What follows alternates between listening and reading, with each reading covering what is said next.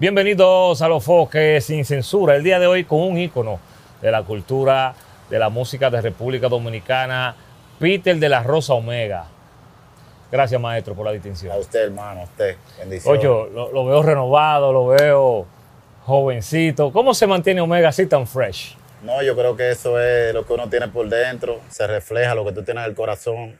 Y cuando uno se autorrevisa y madura un poco, yo creo que se refleja en la personalidad. En la personalidad. Claro, se ve por fuera. ¿Y, y cuál es la rutina del maestro? No, yo como de todo y no hago ejercicio hace mucho tiempo. ¿No hace ejercicio, No, duré muchos años haciendo ejercicio, corrido pisado. Ujú. tú ¿Sabes? Como Pero que usted mantiene un físico sí, se le- notable. Se le, queda algo a uno. Sí. ¿Dó- ¿Dónde nace, ¿Dónde nace Omega? Yo nací en Bonao, ¿En Bonao fue? sí. En la 12 de julio, número 16, en Bonao. En Bonao. Frente a un cementerio viejo que hay en Bonao. ¿Y, y qué tiempo duró en Bonao viviendo, maestro?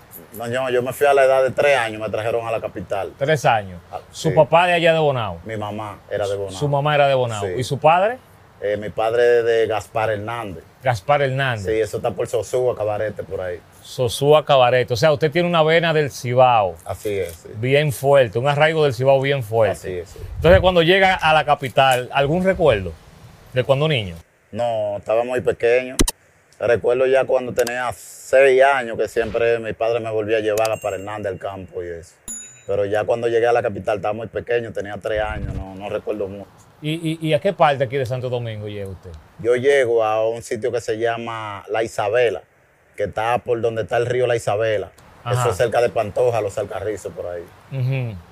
¿Y, y- y con quién llegó? ¿Con su papá y su mamá o, uno de ellos nada Con más? los dos. Con los dos. Sí, mi padre y mi madre duran tre- 39 años juntos, sin, sin- sin separarse nunca. 39 años. Gracias a Dios. Entonces, cuando llegan a Santo Domingo, eh, ¿en algún momento le explicaron eh, a qué vinieron? ¿Buscando otro tipo de vida? Eh, ¿O vi- vinieron a hacer un, qué te digo, una empresa, un negocio, algo así? Siempre mi mamá era una mujer fajadora, quería, quería siempre eh, salir adelante. Entonces consiguieron un solar, me acuerdo yo en la Isabela ahí, una amiga de ella y ella le dieron un solar y medio para las dos, una tierra que estaban dando. Y ahí nos mudamos por primera vez, salimos del Cibao. Ahí nos desenvolvimos un poco y, y vivimos como, como unos 10 Hicieron años. su casita ahí. Como unos 10 años. Sí, una casita de madera de palma, recuerdo yo. Que eh, uno de los sueños siempre de los dominicanos ha sido tener su propiedad, su casita donde vivir. Porque uno dice que cuando uno tiene una casa, uno con arroz y huevo tiene. Claro, ya uno está bien. está Ajá. Entonces, eh, la niñez suya, ¿cómo fue? ¿Recuerda? Sí, recuerdo mucho de mi niñez. ¿Cómo era la niñez de Omega? Eh, siempre con mucho respeto, me, me- me- o sea, no salía a visitar muchas casas, pero siempre tenía un círculo de amigos grande. Me gustaba mucho inventar. Yo era de esos niños que siempre rompía los juguetes para ver lo que tenía adentro. Adentro. Sí, La curiosidad siempre. claro, y siempre exploraba la naturaleza. Había muchas fincas por, por detrás de donde yo vivía. No íbamos a marotear, a buscar fruta, a joder con los animales. Yo recuerdo que sí, siempre fui muy apegado a... Tenía muchos amigos, iban muchos niños a buscarme a la casa. Que, que lo de los animales, hemos visto que usted tiene varias mascotas, o sea, usted ama a la naturaleza, exacto, exacto, el medio ambiente. Exacto. Usted es un hombre de campo, maestro, podría decir. A mí me encanta eso. Porque yo recuerdo eh, eh, una anécdota. Que después que nosotros nos mudamos a la Isabela, mi mamá consiguió un solar en un sitio que había mucha tierra, que era por el río, por ahí, eh, cerca de un sitio que le dicen La Torre, en Pantoja. Y a ella le dieron como cuatro tareas ahí. Pero cada vez que ella iba a ese conuco, me llevaba a mí. Sí. Me enseñó a sembrar. Y recuerdo que una vez me, me cerró un pedacito, clavamos muchos palitos un pedacito como de 3 metros cuadrados y me dijo, este pedazo es tuyo. Me enseñó a sembrar batata y yuca. Y yo sembré batata y sembré yuca. Cuando yo saqué la primera batata de mi tierra, Sí. eso yo nunca lo voy a olvidar. De su vida. esfuerzo. Exacto. O sea, su mamá le enseñó lo que era el esfuerzo propio. Claro, tu propio sudor. Es tú tener un fruto de lo que tú sembraste tú mismo. Cuando yo sacaba mi batata y mi yuca eran las mías, a mí había que hacerme la cena, era con, Con lo suyo. Con el víver mío. Que Y si te- quería una libra, una libra. Sí, tenía que cargarlo yo mismo. Y siempre he llevado eso en mi corazón. ¿Y cuántos hermanos eran ustedes? Nosotros somos cuatro. Yo soy cuatro. el único varón, el más pequeño. Y el más pequeño. Eh, la escuela, ¿cómo fue la escuela, maestro? Muy bien, siempre muy bien. Yo estudié en la escuela, eh, escuela primaria La Isabela primero. Después se convirtió en escuela San José Fe y Alegría, la convirtieron en una escuela de monjas. pero siempre fui muy estudiado, siempre explicaba bien, siempre bien en los exámenes, un poco inquieto y movido, pero, pero gracias a Dios siempre pasé mi curso bien. Recuerdo que de tercero me brincaron a cuarto eh, a mitad de año y siempre compartí en la escuela, fui, fui alguien que profesó mucho lo que era el ambiente artístico. En actividades artísticas siempre era que tenía la ¿A mejor qué edad nota. le nace eso, de, de propiciar el ambiente artístico, maestro? Desde los 7, 8 años. Ajá. Sí. ¿Y cómo? ¿Qué, qué tocaba usted? Yo cantaba todas las canciones que escuchaba. Yo recuerdo que viajaba mucho al Cibao, como te dije antes. Y, y en la guagua yo cantaba todos esos merengues que escuchaba de, de esos tiempos, Angelito Villalona, eh, de New York Band. Y, y le decían a mi mamá, ¿y cómo ese niño se sabe todas esas canciones, la gente? Porque yo iba cantando todo el camino, siempre amaba mucho la música. Entonces el merengue ha tenido un arraigo bien importante en usted, una influencia muy grande. Exacto, así siempre fue, así fue. De hecho, yo lo que fui rapero siempre. Pero ya cuando yo me desenvolví un poco ya en mi juventud y, y vi que, que el rap no, no daba dinero, tú no podías subsistir de él, tú no podías mantenerte. Ahí yo opté por, por hacer una mezcla como con nuestro merengue. Sí. Y de ahí es que surge Omega en realidad. Ajá. Entonces, eh, pensó que la música era el escape a nivel social y al nivel monetario. ¿En qué momento usted tenía eso determinado? Que usted dijo, de la música es que voy a vivir. No, ya desde que yo tenía 15, 16 años lo decidí. Pero ya desde niño yo decía que yo quería ser artista, pero tú me escuchabas, había gente que se, se reían de mí porque muy pequeño me decían, oye este muchacho, ven acá. Y yo iba, Moreno, me decían, Moreno. y yo iba y me decían, háblale a él de tu canción. Y yo decía, no, que mi material, que yo voy a ser un artista, que yo voy a estar pegado, que yo voy... O sea, usted, había- él ya- usted estaba predispuesto. Una proyección desde niño. So, se burlaban de mí, decían, mira, oye, este muchacho, este mocoso de que, que él. ¿Y, y la voz cómo era, maestro? ¿Eh? La voz suya cuando niño, ¿cómo era? No era voz na- una voz natural, pero no era ronca, sí, tenía una voz normal. No, era, Normal tan, de no niño. era tan grave, sí. Ah, no era tan grave. Claro, me vino cambiando entre los 16 y 17. ¿Y, y el bachiller? Muy bien, muy bien. ¿Se gozó el bachiller? Claro, sí. Incluso fui muy activista en, en- en lo que fue mi secundaria. Fui presidente del, de los grados de tercero y de cuarto en secundaria. ¿Presidente del curso? Sí, claro. Sí. ¿Y se graduó del bachiller? sí, claro, yo terminé mi bachillerato. ¿Y qué pasó con la universidad entonces? Ya en ese tiempo yo estaba muy decidido a hacer música. Mi mamá siempre me dijo, tienes que terminar el bachillerato. Cuando yo terminé el bachiller, le entregué un diploma y le dije, ahora yo necesito que tú me des un año. Y ella no quería, pero después me dejó ir. Cuando ella me dejó ir, que yo le entregué ese diploma, yo me fui a Santiago, a La Vega, porque hacían unos concursos de rap nacionales. Ah, ok. Usted se mueve de Santo Domingo al Cibao. Al Cibao. Duré viajando, cl- claro, a la capital, duré como un año y medio por allá. Por ahí me proyecté mucho, gané primer lugar en todos los concursos que ¿Y había. quiénes realizaban esos concursos, maestro? Oh, había uno se llamaba, eh, le decían Salserín en La Vega. Un señor que tenía una, una empresa de, de, de, de mi- de minibuses, se llamaba Pupa en La Vega. En Santiago era DJ Fantoni y otros sinnúmero de personas.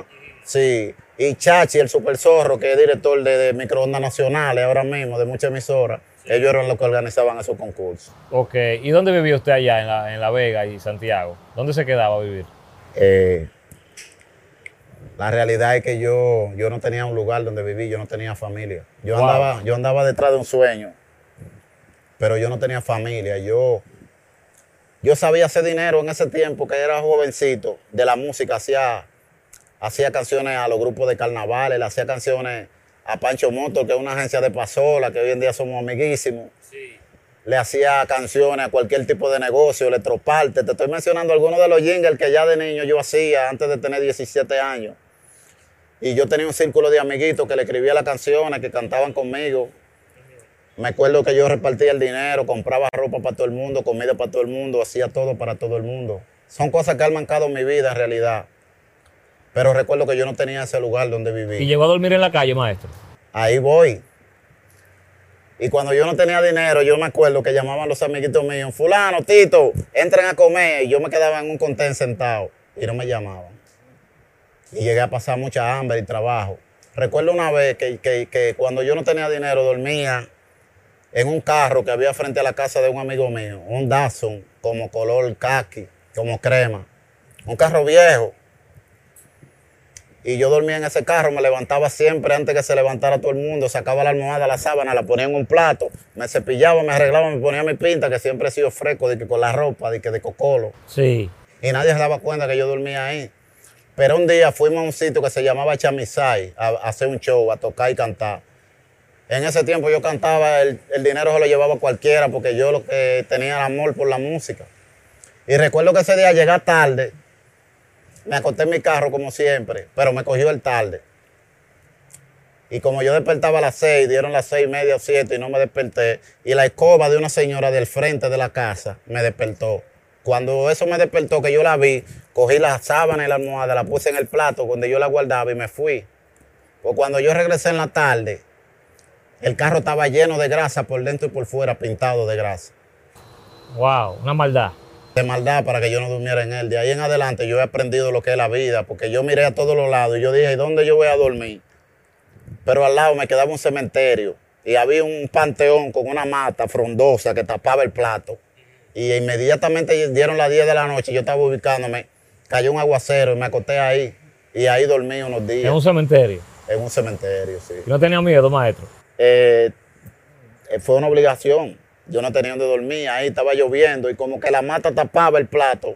Y con miedo me acosté ahí, pero dormí ahí y dormí un par de veces ahí. Y, y una cosa, eh, estaba en grupo entonces eh, musicales, porque todo el mundo casi inicia en un grupo. claro, ¿Cómo sea, se llamaba el grupo? Alfa y Omega desde el principio. Alfa y, Omega. Y ahí es que viene el nombre mío. O sea, cuando, cuando nos- el grupo se separó, yo estaba cantando con un muchacho de Vallaguana, se llamaba John DC, que él se fue a Argentina. Ahí la gente comenzó a llamarme Omega, Omega. O sea, no fue- Omega. No, fue un nombre que yo me puse. ¿Y cómo se llamaba usted antes de Omega?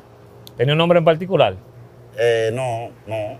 Usted era de Alfa y Omega. Ajá, el grupo Pero, era ¿Cómo Alfa le llamaban los Omega. muchachos? Negro, así. Negro, Peter, ¿cómo? Moreno, moreno. Moreno, moreno. Moreno, sí. Moreno. Entonces, la, la primera oportunidad suya en la música que usted ve el break real, ¿cuándo fue?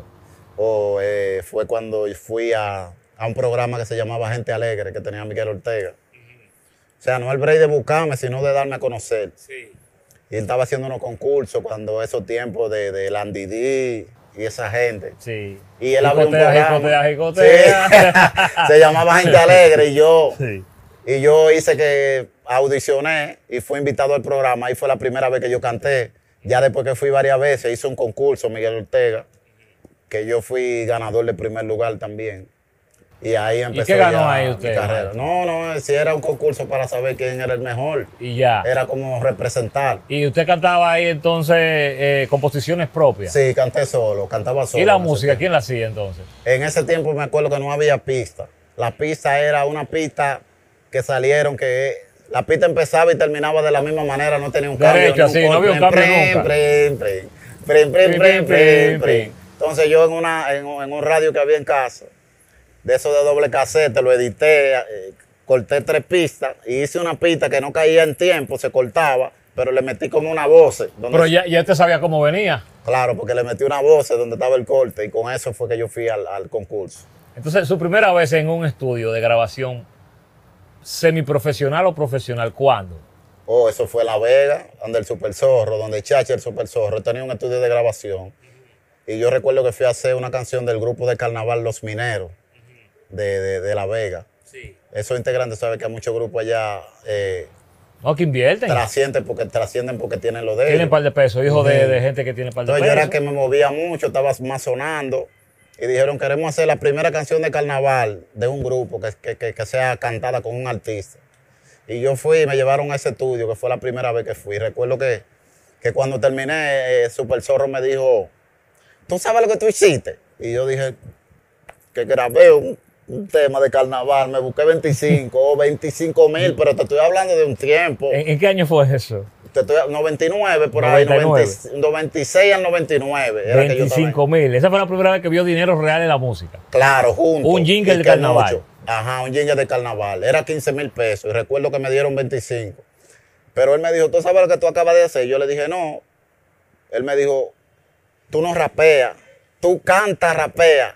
Y yo me reí porque yo no entendí bien lo que me estaba diciendo, pero en verdad yo hacía melodía. En el tiempo que el rap era una rima, ya yo venía Usted haciendo tiraba su, su, su, tonito. Claro. Ajá. Y me acuerdo. Y, y- y usted, entonces, ¿cómo usted perfila el, el estilo de Omega? Que es un tipo que tiene una voz grave, pero canta y a la vez es orgánica, entonces no entendemos realmente. Claro, yo creo que eso es algo de esa gracia la da Dios. Es como conocer tú la- el potencial que tiene y creer en él. Yo recuerdo que mi madre me decía, tú tienes muchas canciones lindísimas, hermosas, pero tú tienes una voz que no te ayuda. Y yo me re- recuerdo ese día y le dije a ella, yo te voy a demostrar a ti que un día esa voz va a ser la que más la gente va a buscar y va a ser la más vendida y va a ser la que la gente, la más comercial. Porque le pusieron esa, la voz suya a Laura Pausini. Exacto. y sí, se sorprendió así. Claro. Eh, entonces, el- la primera canción ya para promocionar, ¿cómo se da? ¿Hay un empresario que, que- que- que llega, un inversionista? ¿Cómo, cómo se da eso? Sí, yo, siempre he sido yo. Era, era la inquietud de desenvolverme, de presentar un material más allá. Entonces yo en ese tiempo vi que estaban los Reyes del Mambo, ¿recuerdas? Sí, los Reyes del del Mambo. Mambo, pran, pran, pran, pran, pran, y unos redoblantes. Sí. Y Pam, yo dije, pam, wow, pero yo puedo hacer eso más duro de ahí. Entonces yo me busqué un par de pesos, fui a un par de fiestas, fui a Sí. un par de concursos, hice un par de anuncios. Sí. y dije que yo iba a ir a un estudio profesional a grabar.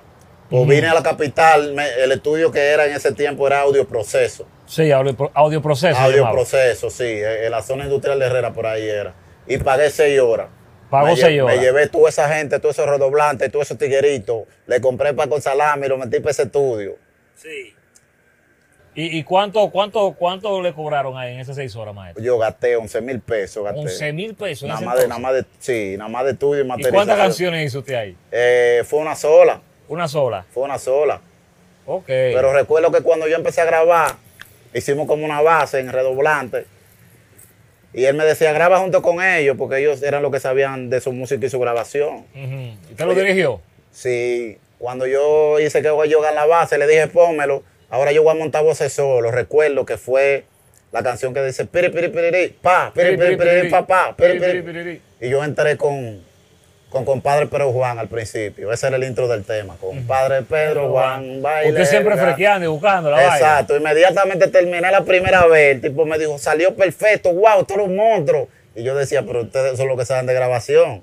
Pero ese tema fue un palo internacional. ¿Y, y cómo, se, cómo, cómo se promocionó ese tema, maestro? Solo, ¿Pero se lo mandó un DJ o a alguien? no, yo fui a Herrera, eh, yo de ahí esperé la noche, me cambié de ropa, fui a Orlando y a Tropical, que son dos discotecas muy conocidas en Herrera. Ajá. De ahí salieron todos los éxitos míos. Yo lo llevaba ahí y de ahí repercutían y trascendían, gracias a Dios. La, la segunda canción, Palo, ¿cuál? Entonces, luego, ¿qué, qué, qué- qué siguió luego de eso? Después de esa se hicieron varias. Eh, después yo hice. Usted agarró Héctor el Fadel y, lo mambió durísimo. Sí, también hicimos eso. Fue mucho más después, pero ya después de Piri Piri para, Piri Piri hicimos la macate. Tú pensabas que me quedaba, pero te equivocaste. Pe- Y ya la macó el que no va, porque estaba bien metido eso de esos redoblantes. Yo le ponía un poco de merengue a eso, de más de instrumentos, que no eran solo redoblantes. Que eso le daba una vigencia un poco más, más, más para allá. Exacto. Porque esos redoblantes dan de que febrero. Ajá, pero yo le metí a instrumentos de merengue. Sí. Así hicimos la macate, hicimos. eh, ¿Cuál fue el otro tema que hicimos al mismo tiempo de ese? Fue. eh, Llorará. No, eh, eh, un romántico. No recuerdo bien cuál fue el, el otro tema. Pero, pero con esa primera canción se comenzó a picar, maestro. No, no, si no había ni fiesta, ni de que picadera así, ni nada de eso. Ajá. Era como que tú sonabas, pero donde tú. En ese tiempo, el, el que se quedaba con el dinero era el promotor del evento. Ok. El artista no sabía cuánto se hicieron ni si se La vendieron. vaina era exposición. Exacto. Ok. El primer gran palo suyo, suyo, palo que usted entiende que fue palo, ¿cuál fue? Adelante, adelante. Adelante, adelante. Sí, ya. Ah, pues el tipo con la pague los bolsillos. Adelante, adelante. Ahí ¿Cómo yo- surge esa composición? Bueno, adelante, adelante surge porque yo estaba viendo la trascendencia que tenía Tego Calderón a nivel ya de, de- de- de lo que era la música urbana entre los boricuas. Y yo dije, bueno, yo combino ese estilo de ese tipo ahora mismo con esta música que yo estoy haciendo y un poco más merengue, yo creo que puedo dar palo. Me estoy dando cuenta que la jerga y la calle y el tigueraje es lo que está vendiendo. Ajá. Entonces yo dije, voy a hacer esta canción, me senté y le escribí, y escribí adelante y adelante. Cuando, cuando le escribí, yo dije, tengo que darle un color diferente a esos redoblantes y todo eso. No metí redoblante. Agarré una guitarra, un bachatero, le di tres mil pesos me lo llevé para un estudio y, y le tararía todo lo que yo te quería. Él tocó todo lo que yo te. Usted, usted- usted ha sido entonces un tipo, eh, el niño que los juguetes lo destapaba para ver cómo funcionaban, qué tenían dentro. También era el niño que jugaba con la música y con los elementos que utilizaba en las canciones. Exacto, y creaba. Hacía fusiones yo mismo. Ujú. Entonces, adelante, adelante, ¿cuándo usted se da cuenta que está pegada real fuera de lo que es el entorno de Herrera, de todo eso? O había un desfile, un desfile dominicano en Estados Unidos. y lo estábamos viendo en televisión. Y la carroza, pasaron tres carrozas consecutivas con esa canción y yo me volví loco. Wow. Me acuerdo que me volví loco, se me salían las lágrimas. Y yo busqué a todos los vecinos para que lo vieran. Por televisión fue eso. Sí, lo pasan por televisión, pero ya pa- había pasado el desfile, no en vivo. Pero vi que tres carrozas casi consecutivas pasaron con esa canción. Y el internet no era lo que es el día de hoy. No, no, no, no. no. ¿Y cómo usted cree que llegó la música para allá, para Estados Unidos de usted? Eh, los dominicanos, los dominicanos. Venían Ya yo estaba rompiendo la discoteca. Aquí yo estaba rompiendo, enciendo las mejores discotecas que se llenaban de gente. El tema lo ponían 70 mil veces. La gente llevaba su CD. aquí. Orgullosamente, no los DJ, los DJ. Es Lo como digo que- yo, el dominicano llevaba su CD con el Exacto, tema. así fue que pasó. Ok. Así pasó. Y entonces, eh, ya ahí comenzó a hacer show, que usted vio dinero. Eh, después de adelante y adelante ya querían que yo hiciera show. Pero yo dije que no. No había una carta formada todavía. No, no quería. Yo podía hacerlo con el frente, pero mi mente siempre tenía algo más allá. Ok. Usted pudo haberlo hecho con un frentecito. Exacto, porque ya tenía tres, cuatro temas corriendo que estaban sonando en la discoteca, pero no quise. Sin embargo, después hubo un concurso en La Vega, en La Campiña, una discoteca que se llama La Campiña. ¿Y siguió en los concursos usted? Sí, porque ¿Con ahí después había, después dinero. Ah. Ya después los concursos habían 100 mil y una pasola y yo arrasaba. Es más, ya a mí no me aceptaban. Ya me decían, tú vas a ser jurado y te vamos a dar 30. En los concursos. Sí, Ok. porque no me aguantaban. ¿Le llegaste? sí. Entonces había un concurso en la, en La Vega, en la Campiña, y yo hice una fusión. Eso fue uno de los concursos que no participé porque los muchachos se regaban y decían que yo no podía participar. Que- que- que me preparaban un trofeo, una vaina como. ¿Y que simbólico? Sí. Y que, "Miren me daban ustedes". mi dinero y yo iba como jurado. Pues yo recuerdo que en esa exhibición, ya cuando estaban entregando los premios de ese concurso, hay un tema que se llama Palo del palo sigan de al lirar, líder, una vaina. sí. Y yo agarré un pedacito de esa música y la amplié, como que la amplié con un DJ, con un brinquito. Y hice un tema durísimo en esa pista. Y lo canté ese día de exhibición, en ese lugar. Y de ahí en adelante fue que nació el Merembí, que, que de ahí salió Moreno Negrón, salieron Sticky, que aprovecho para saludarlo, que mantenemos una buena relación. A Sandy de la Cruz, que era que lo manejaba. Chote Negrón, que era de los Carrizo, mexicano, que anda por ahí, éramos casi vecinos. Ahí se convirtió en un género la vaina. Exacto. Y yo veo los el tipos, de de repente lo que yo hice, lo veo rompiendo a ellos en televisión, con una pinta americanía y un baile, y yo me agarré la cabeza y dije, ¿y cómo? Pero entonces después busqué a Sticky, recuerdo, y le dije que me hicieran un par de temas, y, y como Sticky trabajaba, yo lo esperaba en su casa sentado hasta, hasta la tarde, tres, cuatro horas, y decidió hacerme la pista, y ahí salió Mamboteo, el mambo del Dream, son tan solo dos espacios, y salían esos temas que se metieron a palo también. Una cosa, ¿cuándo conoce a DJ Ricky? A DJ Ricky lo conocí ya, ya mucho más adelante, después que yo hice, me engañaste, me mentiste, me dijiste que tú volverías, ¿te acuerdas? Para nada. Después de esos temas ya yo conocí a DJ Ricky. Y sí, hicieron muchos palos. Sí, claro. ¿Y, y cómo entonces se, se jode la relación de ustedes? No, la relación de nosotros se daña porque a él lo, lo- lo jalaron personas. eh, y yo tenía muchos temas sin terminar, yo siempre estaba grabando, haciendo música. Pero cuando yo me doy cuenta que salen canciones que yo no he terminado, demos que yo lo hice con otros productores y que dicen DJ Ricky, Ricky, Ricky, y salen al aire y se lo, y se lo pasa a gente que, que- que era que estaban, que era que estaban trabajando la música mía. Venga, maestro. Ahí se dañó la relación de nosotros en realidad. Después luego nos juntamos, le di otra oportunidad como amigo, yo soy siempre bien flexible. Y después se me perdió tralató como con 30 temas más. Después comenzaron los temas a salir y ahí ya se acabó de joder la relación de nosotros. Papi Juan, eh, ¿cuándo entra al, al- al proyecto? Cuando yo tenía mi primer álbum ya. que tenía lo- el- el- la carátula era con los cabellos amarillos. Sí. Ahí entró Papi ¿Y Juan. cómo, cómo fue el acercamiento? ¿Qué, qué le dijo Papi Juan y cómo lo convenció pa- para trabajar? Sí, Papi Juan era cuñado de uno de los muchachos que bailaban conmigo. Que fue entre muchachos que yo lo busqué del barrio, de los conocidos. Y montamos coreografía. Yo también bailaba mucho. Y montamos coreografía de los temas. Y ya ese era el frente mío. Yo no tenía un grupo, pero tenía un frente montado con unos bailes en, to- en todas las canciones, coreografía bien bonita y bien terminada. Entonces él era cuñado de uno de los muchachos que se llama Popo. Le decíamos Popo, Rodolfo. Me dijo, mira, hay un señor que tiene varias pizzerías, que oyó la música y él quiere meter mano con nosotros. Y me lo presentaron. Cuando me lo presentaron, me dijo, me dijo, mira, yo tengo varias pizzerías, creo que puedo trabajar el producto de ustedes, ayudarlo a meterse. ¿Y qué Con- tiene que ver una pizzería con un artista? tuvo que ver todo, porque en la manera que se trabajó, nosotros íbamos a la asociación de DJ y cuando sacábamos 15 cajas de pizza, cuando sacábamos 15 cajas de pizza, Los DJ le daban. ¿eh? y ya nosotros metidos sin pizza, oye.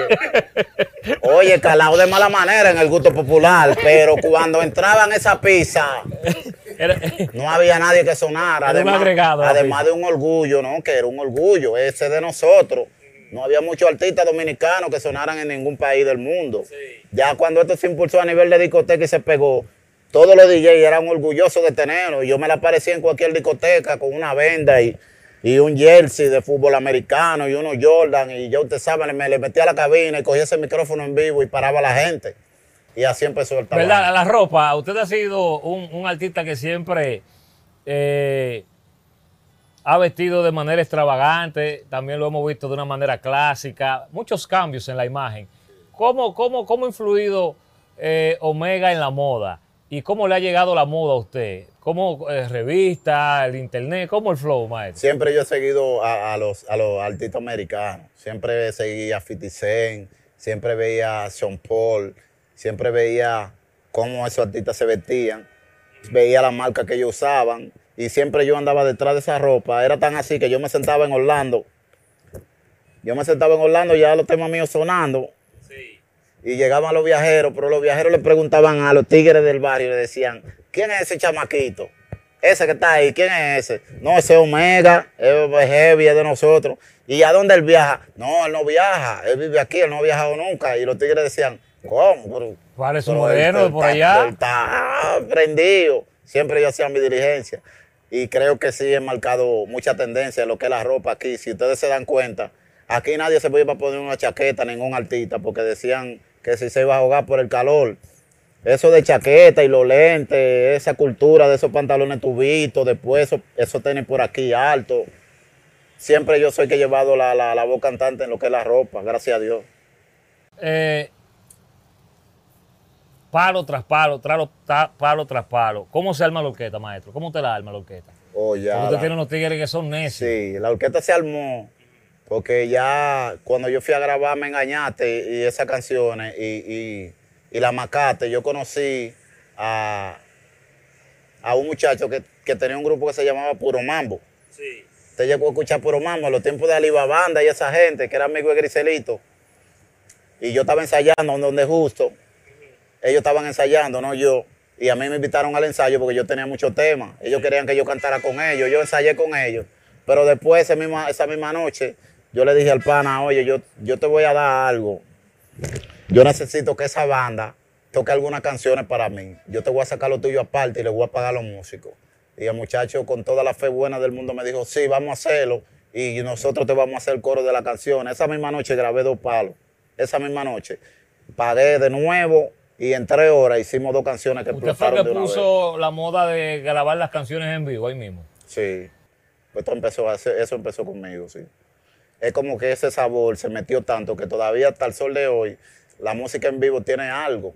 Si te das cuenta, muchas canciones de Anthony Santos se han metido así también, aunque él la grabara de estudio, porque es que tiene como, como, como un sabor instantáneo que no, Y que una no- energía. sí, que no se repite, es algo como que nace así y, y está en el gusto de la gente siempre. La muerte de su madre, ¿qué- ¿cómo le afecta? ¿Cómo le cambia a usted la Oh, vida? grandemente, ahí vi- vino una gran reflexión a mí.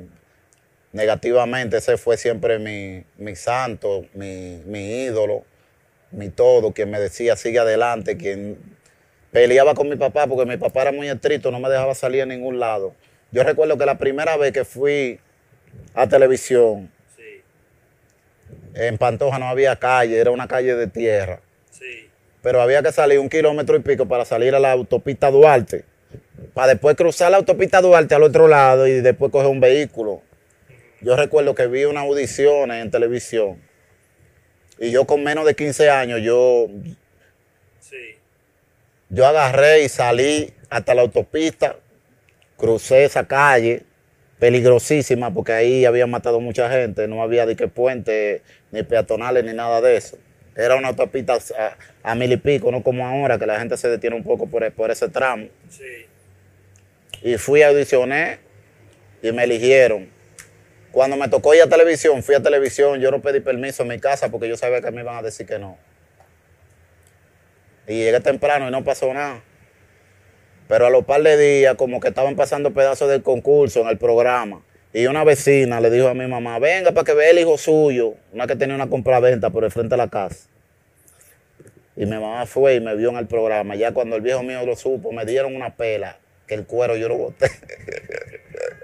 de ahí para allá ya no me dejaban salir casi, ya, eh, pero mi mamá siempre hablaba con él por mí para que yo pudiera salir a, cantar los paris, ir a un concurso, salir para, para, para los pueblos y eso. O sea, cuando yo la perdí fue algo muy grande, fue como que, como si ya el oráculo mío, lo que me da la suerte, lo que me, lo que me impulsa, ya yo lo, ya no lo tenía. Y tuve que madurar obligatoriamente. Comenzaron los escándalos. ¿En qué momento? ¿Cuál fue el primero que usted entiende que fue un escándalo en torno a la figura de Omega? Oh, el primero fue con una bailarina. Una bailarina. Recuerdo yo que fue algo como una patraña creada. Una muchacha dijo que ella era bailarina en un programa de televisión, que yo la había buscado en el malecón, que la monté en un vehículo mío que la llevé a un apartamento que yo tenía aquí abajo por el maleconcito, por ahí, que yo vivía. Y que la obligué, la subí por, por las escaleras arrastrando, que la tranqué, la secuestré, la, la metí llave por fuera y no la dejé salir. Y que yo le di mucho golpe y le dije que ella iba, iba a tener un hijo conmigo obligado. Buscaron al tipo preso, orden de arresto, para adentro, tres meses de coerción y de todo. Y ahora yo aprovecho también para agradecerle a Nuria Piera en ese momento. Yo no conocía a Nuria, ni ella me conocía, pero como que ella quiso ir más adentro de lo que, de lo que en realidad pasaba. Y comenzó a hacer una historia y una investigación hasta que dio con la muchacha. Y la muchacha salió en el programa de ella diciendo que no, que yo nunca le había puesto la mano. Que a ella le dieron una galleta para quitarle un celular y que Papi Juan le pagó para que dijera que, que fui yo que le di un golpe. O sea, eso fue entre Papi Juan y otra persona que no voy a mencionar ahora, que le dieron un dinero para que ella hiciera eso. ¿Por qué Papi Juan haría eso? Fue impulsado por, por otra personalidad que ahora mismo no vamos a mencionar, pero que ya hace poco... Pero Papi Juan no era manejador suyo en ese momento. Sí, claro. Siendo manejador suyo. Claro, pero estábamos un poco por el tipo que, lo que era manager, que era quien nos manejaba a nosotros, a él también y a mí. O sea, el que mandó a hacer eso fue el que pagó, el de allá arriba. La muerte de Papi Juan, ¿qué pensó usted cuando él eh, muere? No, muy, muy mal, me sentí muy mal. Y pensé que, no sé, a veces hay cosas que tú entiendes que son, que son diabólicas.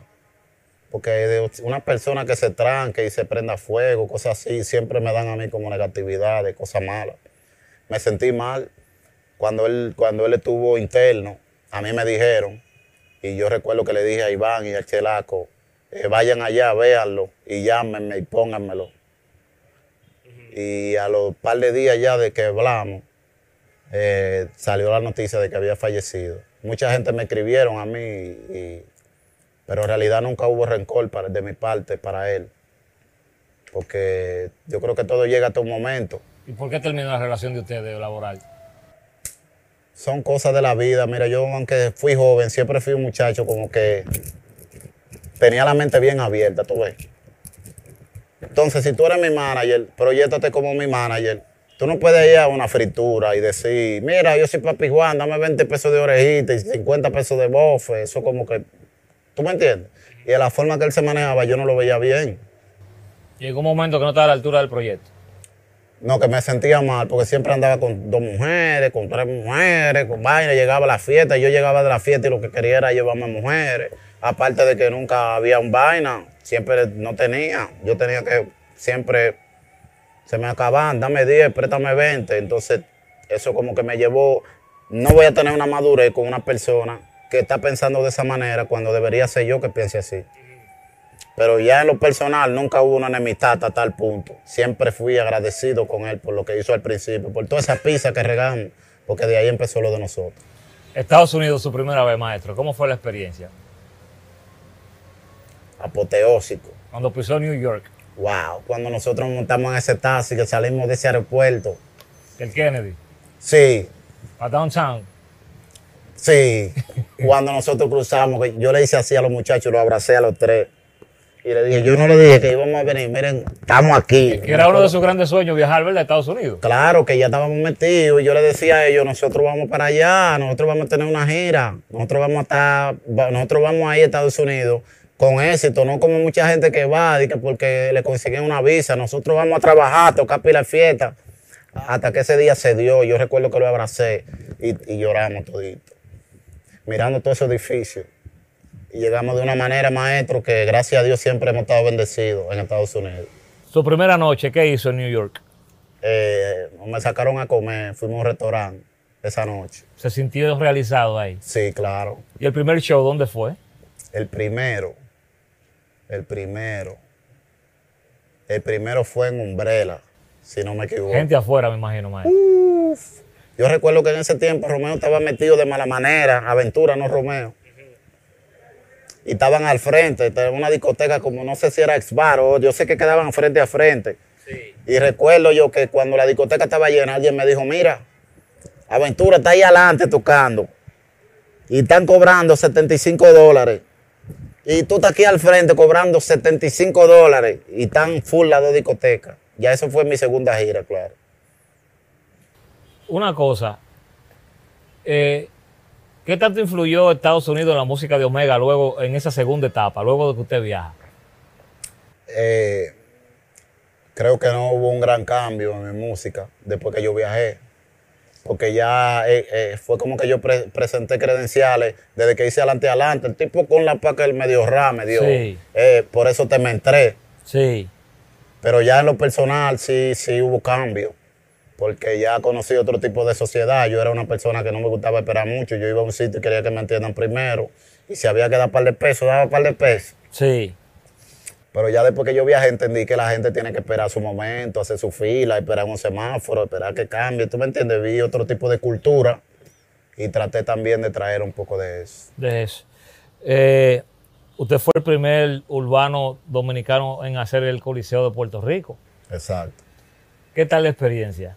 Muy grande. Me sentí inmenso. Eso fue muy lindo, una experiencia muy bonita. Recuerdo que que, que me llevó a mí fue, fue Pepe, que trabajaba con Wisin y Yandel, y, y, y, y Javi. Javi trabajaba con Pepe en ese tiempo, que ahora dicen Javi Soldado. Sí, ese mío. Sí, mantenemos todavía una amistad bonita nosotros. Sí. Gracias a Dios le agradezco mucho a ellos. Y recuerdo que, que cuando llegué al hotel, Larry Yankee me escribió a mi teléfono y me dijo, oye, yo voy a estar contigo en el show. Y yo le dije, ¿qué, qué hacemos? ¿Qué tú necesitas? Y el boss me dijo, yo voy a estar en el show contigo y ya es. Pero tú necesitas un hotel, necesitas que te dé una dieta. Yo no quiero nada. Yo voy a estar contigo en el show. ¿Cuándo tú vas a ensayar? Mañana a las 4. Y llegó a las 3 a los ensayos. Y se subió conmigo, terminó, me abrazó, me dijo muchas cosas, me dio muchos consejos, como 10 minutos, sudados los dos. Sí. Y después se fue. Me dijo, Dios te bendiga y se fue. ¿Fue en ese viaje maestro que lo deportaron de Puerto Rico? Nunca he olvidado eso, no. No, No, fue en otro no. viaje. Sí. ¿Y qué fue lo que pasó en el aeropuerto esa vez? Eh, no sé, en verdad fue algo extraño. Yo, yo estoy en la fila de abordaje. Yo vine porque, yo vine porque me nació un, un- un bebé de Estados Unidos. Quería conocerlo, tenía como 15 días. Y yo estoy en medio de una gira. Pero entonces cuando me iba, hicimos como Puerto Rico primero. antes de ir a New York. Sí. Yo estoy en la fila normal, cuando están revisando los pasajes. Yo vi una cara conocida de un agente. Y él cuando me vio se sorprendió y llamó a otra gente también, como que le secretió. Pero yo estoy prendido en cadena con un tro de Con tatuaje. Mi vaina. película. Sí. Cuando llegó el momento mío, ellos me sacaron de la fila, me dicen, eh, quiere hablar contigo. El tipo me hace tres preguntas y me dice, tú, tú, tú has viajado ilegal a Puerto Rico. Y yo le dije, sí, yo viajé ilegal a Puerto Rico. Eh, ¿y ¿Tú tienes visa legal ahora? Sí. ¿Esta es la primera vez que tú vienes de gira? No, esta es mi segunda gira, mi tercera gira. Ok. Entonces el tipo fue a un sitio y me dejan parado fuera de la fila. Después me entran en un cuarto me dijeron que yo le había mentido al consulado cuando me dieron el visado y que por esa razón ellos me iban a cancelar mi visa. Y perdí mi vuelo y después perdí mi visa, me, me- me presionaron hasta que yo tuve que firmar para que me deporten. Imagínate, yo presionado, tenía show, me dicen que me van a dejar preso, que yo qué sé yo qué, y con esa presión firmé para mi deportación y perdí mi visado. ¿Y qué tiempo duró usted en migración ahí? Eh, duré como seis horas, Como seis horas. sí. ¿No, no pensó en un abogado o algo? Eh, yo no tenía conocimiento de nada. Ellos tampoco me dijeron, tú puedes buscar un abogado ni nada. Era más presión. Entra, firma, que tú puedes caer, qué sé yo qué. En ese tiempo no sé por qué ¿Y, pasó y en el consulado le preguntaron eso la primera vez, si usted había viajado ilegalmente? Claro. ¿Y usted le dijo que sí? Claro que sí. Usted fue sincero. Sí, claro. Como siempre. Hay muchas preguntas fuertes que se me han hecho en entrevistas. La gente sabe que yo sí, sí es sí, es sí. ¿Cómo le trabajó eso psicológicamente, esa deportación? Limitar a Omega al mercado de Estados Unidos como mercado millonario para usted. Me frustró, eso me frustró. Eso me frustró. Y fue mucho tiempo que duramos para volver a entrar a Estados Unidos. Finalmente cuando se logró, eh, se me otorgó el visado, se me hicieron muchas preguntas, que si en verdad yo le había metido al consulado, le dije que no. Y se me dio la visa de nuevo. Recuerdo yo que cuando entré a Estados Unidos, había un mal de gente en el aeropuerto, fue una vaina. Que me acuerdo, la Sensation, hubo Pero- eh, en vivo, que, los primeros en vivo que habían. repleto de gente. ¿Qué pasó en ese viaje, maestro? Bueno, en ese viaje la persona que me llevó, con el que yo hice el negocio, hicimos un negocio en el cual él tenía que reportarme los avances de todos los bailes. O sea, yo no fui por un precio, sino que me convencieron de que fuésemos socios en mi misma gira. Tenían que reportarme los avances. Desde que entraran, tomar ellos un 30% y darme el reto a mí. Lo que pasó es que comenzaron a venderse baile, venderse baile, pasamos un calendario, mira, estos son los shows, tal día, tal día, todos los días doy dos fiestas, tres fiestas, dos di- diarios.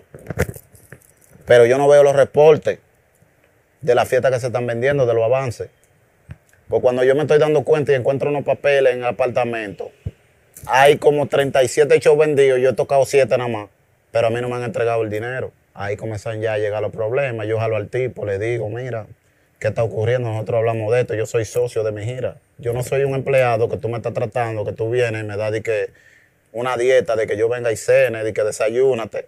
Y pasan tres shows y tú me pagas uno y me dices que después tú me pagas lo otro. Cuando tú lo que tienes que reportarme desde que entran los shows aquí y decirme, mira, este es mi por ciento y este es el tuyo. Ahí comenzaron a llegar los problemitas. Yo, como quiera, estoy cumpliendo. Toco fiesta, toco fiesta, toco fiesta. La cosa es que a las tres semanas ya se me debían los primeros 40 mil dólares. En ese tiempo, 40 mil. Pues le reclamo. Ya lo que yo me di cuenta era que con los avances me estaban pagando los shows tocados y aún así me quedan debiendo. Era algo como piramidal. Sí, ya cuando me deben 70 mil dólares, que fue que hice un Armory, un Manhattan Armory, que es un teatro grande, Sí. ese concierto era de nosotros también. Hicimos dos días corridos. El primer día fue un poco flojo, pero muchísima gente metía. El otro día rebosado. Esos dos shows no me los pagaron. Me dijeron que habían que sacar cuenta. Pasaron, pasó una semana ya debiéndome 70 mil. Hasta que yo hablé con un par de gente, lo- algunos abogados me dijeron, tienes que mandar un comunicado que nosotros lo vamos a escribir de cuál razón y por qué tú no vas a tocar más show. Y muévete de Nueva York hasta que él no te pague el dinero. Pues yo antes de hacer eso hablé con el tipo y le dije, mira, págame el dinero que tú me debes, aunque sea por parte. y yo te voy a seguir tocando ¿Usted los entiende que él, trata, él abusó de usted por la cuestión del visado, que le ayudó? Por eso. Claro, no, él fue a la franca. Él me decía, si inventa algo te deporto, si no va a tocar te quito la visa. Así mismo eran los músicos. Te lo mando pa, todito para Santo Domingo y no toca. Es- fuera, era así a lo bruto. Pero tú me debes. Tú sabes que tampoco uno es tan, tan, tan, tan suave de tú decirme que tú me vas a chantajear y ya por eso te vas a quedar con mi dinero. Le dije, tú lo que tienes que pagármelo por parte, junto con los shows que vaya tocando, tú me vas dando 5, 10 mil y me salda mi dinero. Pues él dijo que sí. Después que le toqué tres shows, seguía pasando lo mismo, me debía 10, me debía 5. Hasta que una noche yo le dije, mira, a la guagua cuando terminé un show, le dije al del minibús, para la guagua que yo me voy a bajar. Él le dijo, no, pare la guagua, en inglés. Y yo le dije al tipo, ¿tú sabes lo que es un secuestro, verdad? Para la guagua. Y él le dijo al tipo, no pare la guagua. Y cuando él le dijo al tipo, no pare la guagua, yo le di a un asiento de la guagua, le hice así. ¡Bo! Y cuando sonó eso durísimo, el chofer se asustó y frenó. Y yo me apié y cogí los bultos de mi ropa y le, di, le dije al tipo, yo no voy a tocar más hasta que tú no me des mi dinero. Te deporto, no te apures, te voy a deportar. Y se fueron riéndose. Yo me junté con el abogado mío, me dije, ven para Miami. Hicimos un comunicado y lo enviamos, una nota de prensa y un comunicado a él mismo de que yo no iba a tocar. Después me dijo, sí, vamos a seguir trabajando, te voy a pagar dinero, te voy a depositar 60 mil dólares. Yo tenía una cuenta en Chase Bank. Cuando depositó los 60 mil dólares, yo contento. Los 60 dos cheques de 30 mil eran sin fondo los dos cheques. Ahí me cancelaron toda mi cuenta, me dijeron que a dónde querían que yo me mande mi dinero. Yo, chamaquito, así, ya ahí yo me acabé de llenar de odio. Y ahí comenzó el tipo a hacer daño. De una manera fue que, ya yo sabía que yo no iba a tocar. Pero ellos iban al sitio, el luna, yo voy a tocar el luna. Empezaban el show, llevaban los músicos míos porque lo amenazaban, le decían, si usted no toca, yo lo voy a botar, ya Omega viene ahí. Y empezaban el show a tocar. ¿Y usted no estaba con ahí? el opening. No, ni iba a venir, porque es que tú me, ya tú me tienes abajo con más de 100 mil dólares. Y en ese tiempo 100 mil dólares no son tres pesos. Sí, no, ahora mismo no son tres pesos. No, y me está pagando por baile cuando yo soy socio de mi gira, no he visto un número ni nada, como un empleado y yo normal para cumplir. Pues ellos empezaban a tocar, oye, foque, cobraban su puerta, vendían bebidas y Omega nunca llegaba. Y Ahí comenzó a dañarse ahí fue que la se me hicieron reputación. el daño, exacto. ¿Y, y usted volvió a Nueva York al final entonces? Usted regresó a New York. Después de eso yo no, yo no volví. ¿Y entonces cuándo usted vino de Nueva York, de la famosa maleta que usted trajo? En ese fue esa vez. fue. ¿Cómo fue esa vaina entonces? ¿Cómo fue esa situación? No, porque la gente en verdad, él comenzó a decir, el tipo comenzó a decir, oye el dibujo, eh, aquí, hay un, aquí hay un programa de, de 49 bailes que no se han tocado. Yo le di el dinero a Omega, dijo él. Pero el tipo nunca me ha pagado un avance. Sí. Él me está pagando los shows después que toco y me queda debiendo. Y yo dije, bueno, si él me pagó los bailes, él tiene que tener un recibo de que él me entregó 47 avances de 47 fiestas. Si él no tiene un recibo, se supone que él no me pagó. Bueno, cuando yo declaré eso, el tipo se acabó de llenar de odio más. Entonces ahí, tú sabes que yo había comprado un, un Lamborghini súper ligera Sí. y andaba burlado, más de todos los cuerpos. Ya yo he tocado 50 y pico de fiestas, faltan 40 y pico, pero ya vamos lejos. Ya yo me he echado más de 500 mil dólares en los bolsillos. Él me está debiendo ciento y pico, pero ya yo, yo llevo cuatro. Es más, los días que yo llegué, recuerdo, había algo que se llamaba de que Wobstru, que yo iba al sitio, no tocaba, me bebí una champaña, hablaba un par de Eso era vainitas. house, Ajá, me daban 15 mil. por eso. Por eso, yo hacía dos y tres de noche. Cuando yo tenía dos semanas sin tocar un baile, yo andaba con 150 mil dólares en, en dos medias, que yo no hallaba qué hacer con el dinero ya. Y cuando yo empecé a tocar, que toqué cuarenta y pico de baile, ya estaba demasiado forrado, pero tú me debes 100 mil y pico de dólares. Cuando yo me fui a Miami, que compré el carro, él comenzó a publicar que con el dinero de los avances que él me había dado, era que yo había comprado mi Era carro. un lío de propaganda de un lado y otro. Exacto, me veía a mí andando con Dari Yankee, me ve allí en la fiesta de, de Chris Brown, el cumpleaños de Chris Brown, con 50 Cent. andando con Fito en el cumpleaños de Lil Wayne, y comenzó a publicar que se veía bonito, que me viera la prenda, que el carro, como que yo había cogido el dinero. Y ahí fue todo. Cuando yo vine, Que estaban todos esos gringos locos con usted, maestro. Exacto, y cuando yo vengo a ver a mi hijo en el aeropuerto me pasa eso, entonces ese suceso, digo, ¿qué está ocurriendo? O sea, ya tú estás mirando por dónde las cosas se, Sí. se mezclan. Después yo supe que el tipo tiene una prima, que él era federal y que trabajaba, él tiene una prima que trabajaba en migración. Y le armó el bobo. Eso es lo que yo pienso, no te puedo decir que, que No hay una certeza. Pero, pero raro es que tú vengas y me agarran por Y, y esas colaboraciones, maestro, con, con- con los gringos que nunca salieron, ¿qué pasó? No, el, el tipo dañó todo. Yo recuerdo que nos juntamos con Fiti en una mesa, él, el, el Fiti, un, un agente y yo. Y yo siempre me hago el muerto. Y él le dice al tipo, para todo lo que sea Omega, tú tienes que hablar conmigo. Omega es mío, Omega me pertenece.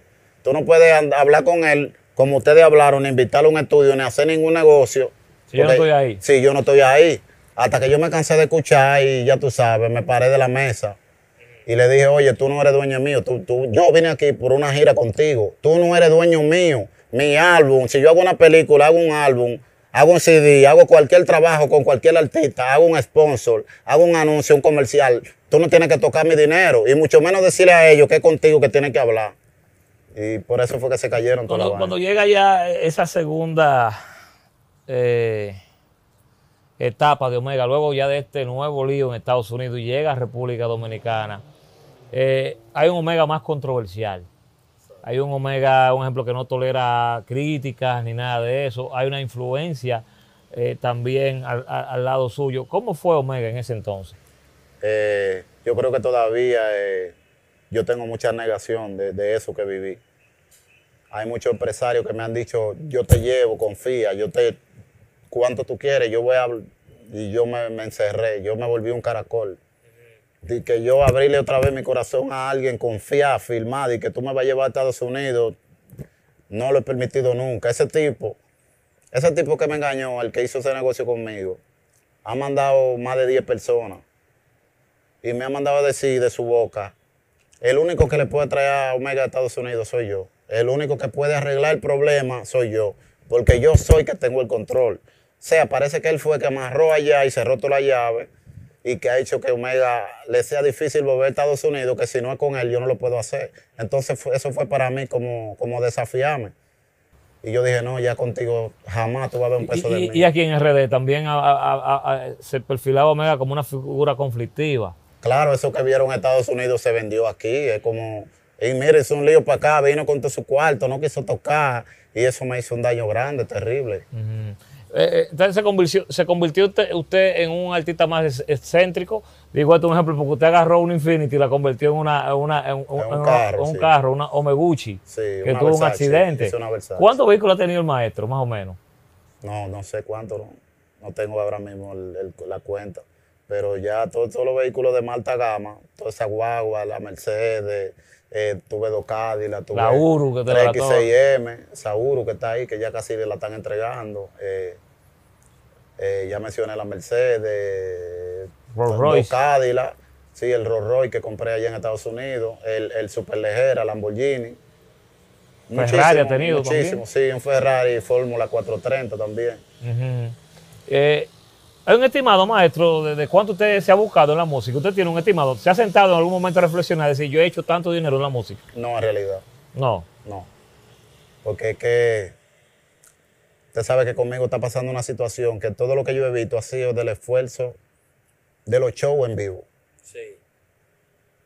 O sea, yo nunca he visto un centavo de ventas digitales, ni de esta nueva era digital, yo nunca he cobrado un centavo. O sea, la gente en verdad dice, el tipo se ha buscado, pero no saben que es del sudor mío directo, de cuando yo voy y toco un show. Pero ya de lo que es la era digital nunca he visto un centavo. Eso como me ha frustrado un poco. Nunca me he puesto y me he sentado a decir, mira, tú has manejado tanto. Pero usted ha visto mucho dinero, Claro, aunque sea de los shows en vivo. mucho, claro, mucho. El día que más show ha tocado usted, un ejemplo aquí en RD, ¿cuántos? ¿Cuántos shows en un día? Seis, seis. Seis shows en un día. Ok. Recuerdo que el último llegué al malecón, que, que eran las 7 de la mañana. Yo, Ah, ese fue Telemicro. sí, va- van dos veces que me ocurre eso, pero la primera vez yo recuerdo que, que cuando yo frené, despertaban los niños de los carros, abrían la... Pero niños así, yo decía, Dios, ¿cómo, ¿cómo tú tienes un niño de esta hora que amanecí, amanecieron? Y lo despertaban, mira, ya llegó el artista tuyo, y lo sacaban de los carros. A las 7 y pico llegué. Te digo, Terminé como a las 8 y pico de tocar ese día. De las decisiones que usted ha tomado, maestro, ¿cuál, si, si tuviera la oportunidad de revertir, cuál sería? De las decisiones que usted ha tomado. creo que creo que eh, no mediar en Estados Unidos cuando tuve esa situación. Eso me retó demasiado en mi carrera. Eso sembró algo en la gente que era como, mira, un tipo también que está en la cúpula del más solicitado y de repente convierte como un delincuente. Eso me hizo ver muy mal. Yo entiendo que yo hubiese, ahora yo entiendo que hubiese perdido ese dinero y no pasar por ese proceso que pasé. Me hizo mucho daño mental, emocionalmente y, también ante el público. La gente me creyó como un irrespetuoso, indisciplinado, que, que no respetaba al público. Y todavía hoy yo sufro eso. La, última vez en prisión, ¿cómo fue la experiencia? ¿Qué pensaba cuando llegaba ese primero de enero, ese 31 de diciembre? ¿Qué, qué, qué pasaba por la mente? ¿Cómo sacó usted fuerza de voluntad? No, no, no, usted no, no, no era un recluso especial porque al final todos los reclusos y confinados que hay en el mundo son personas iguales eh, que le quitan muchos derechos. Pero en el caso suyo, eh, en parte sí es especial porque usted es un artista de renombre, un artista que yo tengo eh, un, concepto de que hay dos artistas aquí en este país que han tratado de autodestruir si no han podido, que es usted y el Mayimbe Fernando Villalona. ¿Qué pasaba por la mente de usted en prisión? Bueno, la realidad es que lo único que me mantuvo a mí en pie fue Dios. Cuando yo tenía ese momento de soledad, trancado en una celda, que llorando le preguntaba, ¿qué tú quieres de mí? ¿Dónde tú quieres que yo derrame mi sangre por ti, por la fe que yo tengo en ti, para que tú entiendas que yo no me rendo nunca y siempre voy a tener esa fe en ti? Porque me vi al límite de, de suicidio y varias veces era demasiado para mí. Era demasiado porque ya yo había sentido el peso de cuando te quieren dañar varias veces. Yo sé que psicológicamente dicen, ah, cuando tú dices que te quieren dañar, que fulano te quiere hacer daño, como, no, pero cuando es real, tú no sabes lo que sufre la persona. Pero yo le doy siempre gracias a Dios porque cuando más yo necesité, escuché su voz. Me dijo, tú te vas, mantente firme, tú vas para afuera.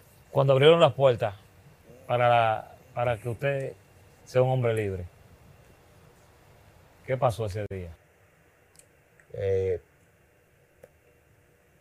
eh, fue grande, no me, me, sentí como, como un pájaro cuando aprendí a volar. Fue una emoción muy grande. Y lo que quería era ver mi familia, compartir con ellos. Y recuperar el terreno perdido, en realidad yo sabía que Dios me había dado la oportunidad que me, que me prometió para mucha gente se mofaban de eso, decía él vuelve pronto, esperen meses, esperen días, que él, viene para atrás, porque Omega eh, no se reivindica, una persona conflictiva, y hemos visto que, ha pasado el tiempo, hay un Omega nuevo, bajo perfil, en familia, eh, le felicito por su nueva criatura que viene en camino, y vemos un Omega brindando paz y tranquilidad hasta el punto que no estamos ni gozando de mucha música suya. Eh, ¿Cómo ha sido esa transición de paz real suya? ¿Dónde la ha encontrado? En Dios, que Él me prometió te saco, tú, tú, no vives aquí, tú no te quedas, tú te vas. El talento que yo te di no es para que estés aquí adentro. Y por la fe que yo tuve en Él, tú, yo sé que tuviste muchas publicaciones, yo me centré en jugar basquetbol y ir al gimnasio, que me puse que parecía la roca me puse que parecía la roca, y al gimnasio, y a la cancha muchas veces, y a la iglesia. Y me concentré en eso hasta que él me dijo, levántate, te va. Cuando él me sacó, yo pensaba siempre que esa oportunidad que él me dio, yo no, yo no lo iba a defraudar, ni tampoco al público, porque hay mucha gente que siempre apostó a mí. Sí. Eh, eh, había un mito, eh, pues existe, y quiero que lo desmienta, de que usted vivía en hoteles y cabañas, ¿es verdad eso? usted no vivía en una casa fija yo tenía en mi casa para ver los hoteles. Yo teniendo mi casa para ver los hoteles. Ajá, ¿y por qué? Era como una frustración que, todavía existe en mí, pero yo no dejo que me domine. Por situaciones de mi carrera, del patrimonio de mis hijos, de lo que yo tengo que dejarle a mis hijos cuando, cuando ya yo no esté en este mundo. Ese legado eso yo no lo tengo. Eso, eso me ha frustrado la vida entera. Ustedes recuerdan que el mismo día de mi cumpleaños a mí me dio una parálisis facial. A mí se me puso la cara para este lado. Yo, ¿Qué fue? ¿Estrés? yo no dormía. Yo, suf- yo he sufrido cada día esa situación, día por día. O sea, usted, no- usted no es un artista con riqueza, maestro, material. no, no, no, no lo soy. No lo tiene. No, no lo Por soy. desorganización. No por desorganización. Y malos negocios. Y por abuso de, de- de malos negocios. Personas que yo no he cobrado una venta digital en mi vida. O sea, que Explíqueme. en la pandemia usted no ha visto un peso ahora. No, de lo que yo, de los bailes, de lo, de lo que yo he tocado en mi vida, que usted, todo lo que ustedes han visto ha sido de mi esfuerzo, mi sudor. Pero después de lo digital de venta, yo nunca he visto un Y se ha centavo. tratado de eso normalizarlo, Eh, negociar eso.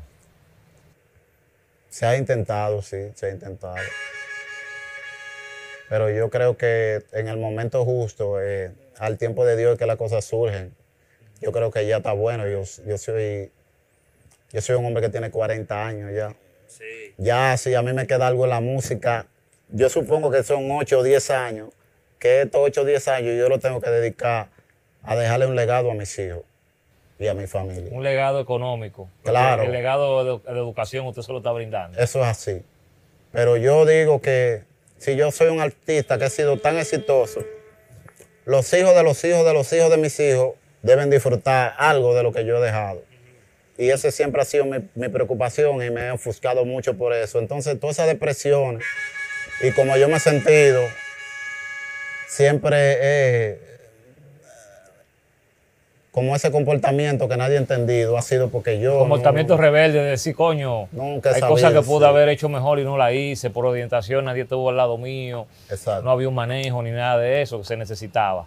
Sin embargo, eso es así. Yo teniendo de vivir, yo me trancaba en una cabaña y, y siempre he sido como un dulce, como para las abejas.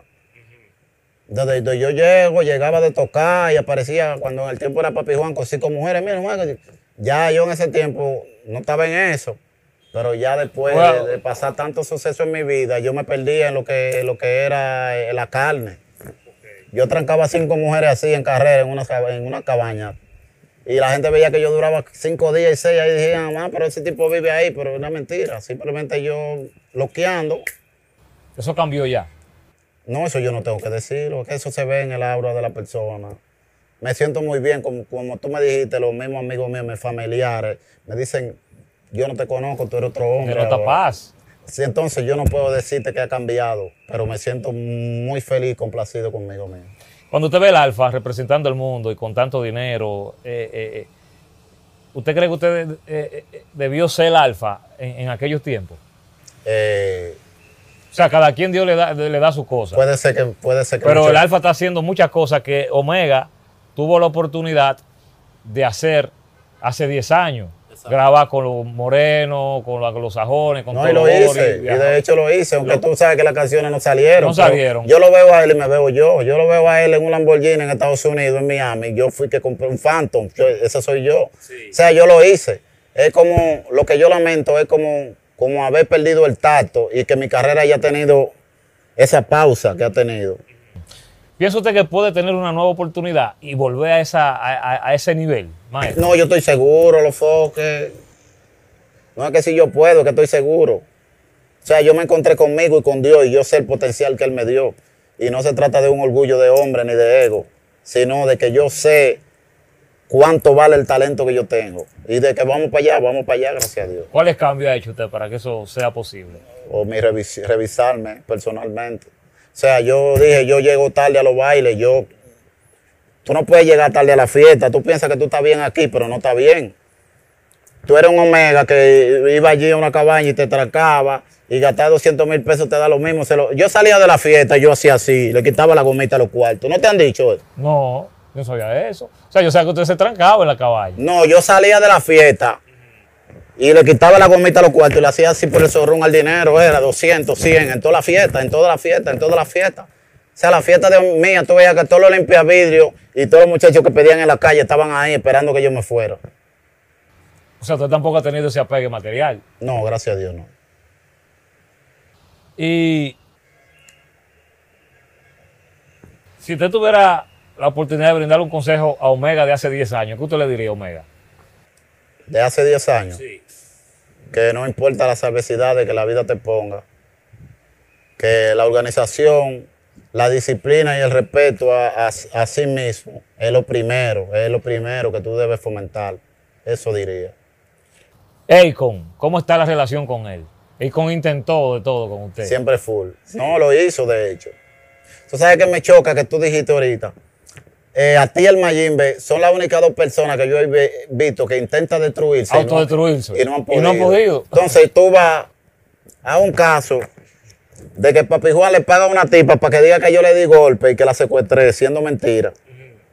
Tú vas a un tipo que me, que me que hace un negocio conmigo una gira para que seamos socios, me queda mal, me debe dinero y después me acaba. Entonces yo me comparo con Mayimbe y digo, no, en realidad yo no lo tomo mal cuando lo dicen, pero el Mayimbe quizá intentó destruirse, pero yo no. Tú nunca me has visto a mí interno de que porque tengo problemas psicológicos, ni de droga, ni de nada de eso. Y aún así al Mayimbe, nosotros los dominicanos y el mundo le perdonamos todo lo que ocurrió. Pero cuando dicen, tú intentaste destruirte y no pudiste, yo no, yo no, yo no lo siento que es así. Por las cosas que me han ocurrido, por los abusos que he tenido. usted ha sido víctima en muchas ocasiones. Muchas veces, aunque las otras yo mismo te he confesado que yo he estado mal. Ujú. Sí. Pero, Akon, Akon, ¿cómo está la cosa con Todo él? bien, siempre bien la relación. ¿Ha comunicado con él y Sí, eso? claro. Hablamos hace poco, hace unas semanas ¿Cu- hablamos. ¿Cuándo viene música nueva suya? La nueva etapa musical de Omega Real. ¿Qué está esperando usted? Bueno, lo que está pasando aquí es que la creatividad y, y- y- y el tú hacer música nueva depende de, de- de- de tu estado emocional, ¿sabes? ¿Y el estado emocional de Omega cómo está ahora?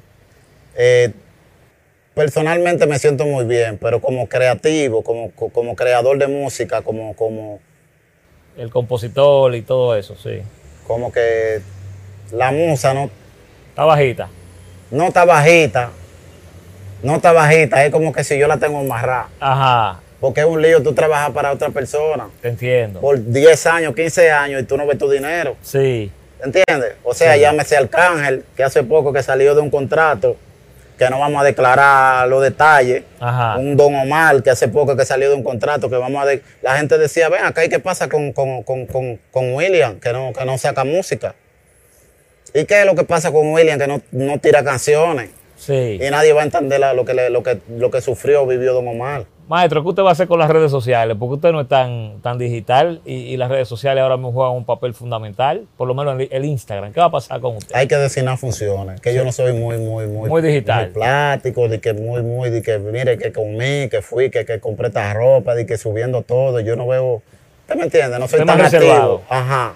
Entonces usted sabe que para eso Pero hay que buscar un community manager. poner a alguien exacto. sí. Ajá, obligado, interactuar, hacer en exacto. vivo. Tiene un concierto ahora el, el día 12 usted. Ajá, hay un concierto. Eso se va a romper ahí, maestro. Claro, yo sé que va a haber una aceptación buena, gracias a Dios. sí. ¿Qué se siente de eso de ahora que, que los conciertos digitales, maestro?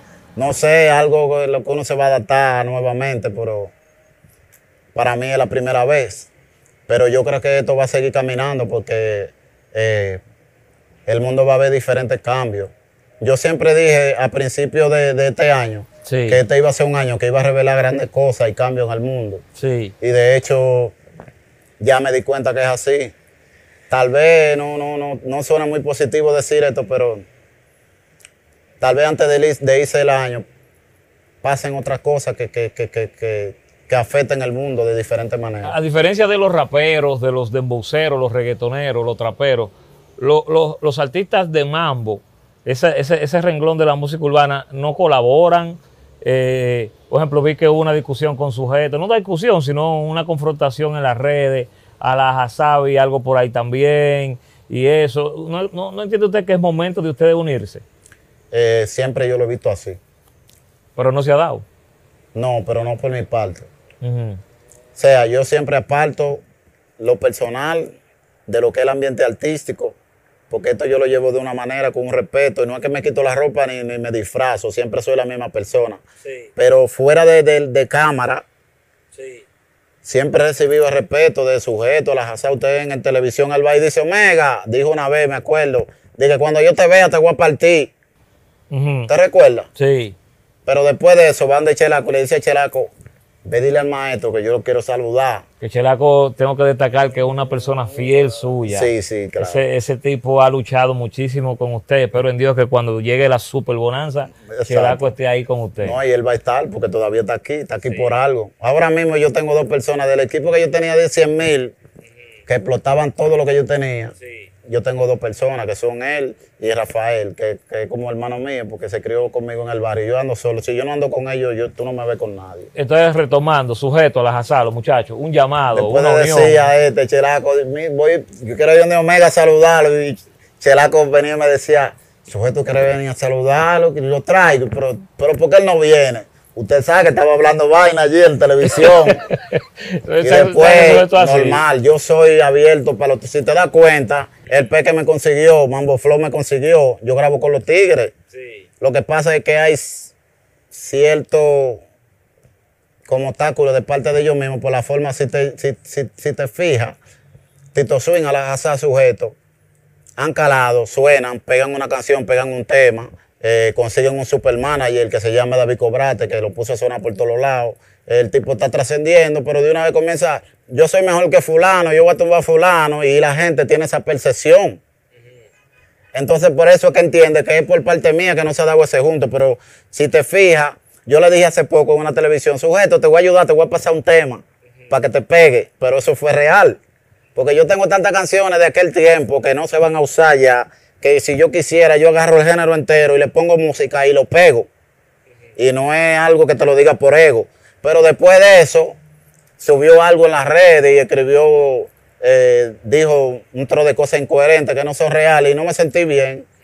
Y por eso ya yo me aparté un poco. Pero yo siempre estoy abierto para los tigres. Pero yo creo que es momento de que el mambo ya se una, los mamberos. yo creo que es buen momento para eso.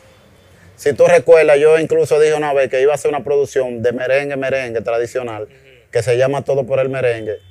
Y yo tengo todas esas composiciones ahí, le hice un tema a Sergio, que es mi hermano, le hice un tema para el Torito, hice un tema para el Mayimbe. O sea, toda esa figura, yo tengo esas canciones, composiciones y arreglos guardados por ahí.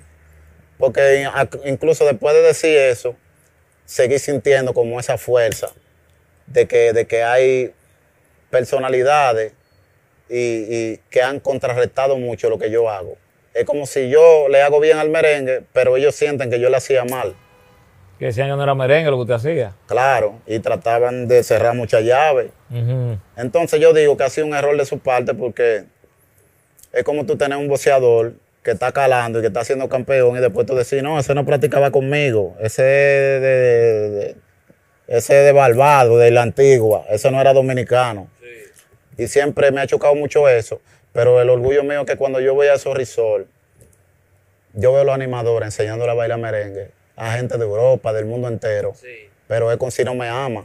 Es con pidi, pidi, pidi, pidi, pidi, es con si no me ama, es con el que no hay manera de que pueda yo. Entonces, para mí, siempre lo que yo he hecho es merengue. Simplemente lo fusioné con, con, con los géneros que están de moda, porque si no lo hubiese hecho, entonces no hubiese estado aquí vigente todavía el día de hoy. Sí, los muchachos lo ven aquí, los sujetos, y las, las hacen en esta entrevista. ¿Qué usted le tiene que decir a ellos? No trabajen. Hay que darle ¿Y con por qué no trabajemos en vez de trabajar? Es que yo estoy aquí, siempre lo he dicho. Pero si tú tienes vergüenza de venir donde mí, decir te necesito un tema conmigo, tú quieres que vaya yo y te busque. Encima de que tú has dicho que tú eres mejor que yo, que tú te vas a pegar más que yo, que tú eres más duro que yo, que tú me quitaste, que tú eres mejor exponente. Cuando nada de eso yo le hago caso. Mis hijos, yo no llevo nada en contra de ustedes por nada de eso, porque aquí lo que hablan es los números. Y a mí es fácil llegarme. Tú nada más tienes que buscar la chicharra paralizadora del Chapulín Colorado, me hace ¡pam! Y trabaja 10 años. En esos 10 años tú pegas más de 100 canciones y haces todo lo que yo hice y después tú me descongelas y ya estamos en empate, mis hijos. Es fácil.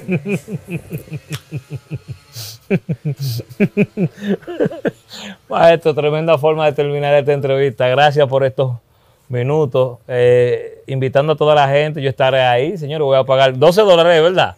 Diego, Diego. Son 10. Diego 10 Bravo. dólares. Yo estaré sábado pagando 10 dólares ahí viendo a Omega, el fuerte en vivo, disfrutando un poco eh, de su buena música, de esa buena aura en medio de esta pandemia. Un mensaje para la gente que no quiere cuidarse, maestro, ¿verdad? Aprovechando. Eh, ya di- yo di- estaba dando una entrevista hace poco eh, por Zoom y ya dije el, el mensaje más o menos, el que estoy diciendo ahora. Esto es algo real.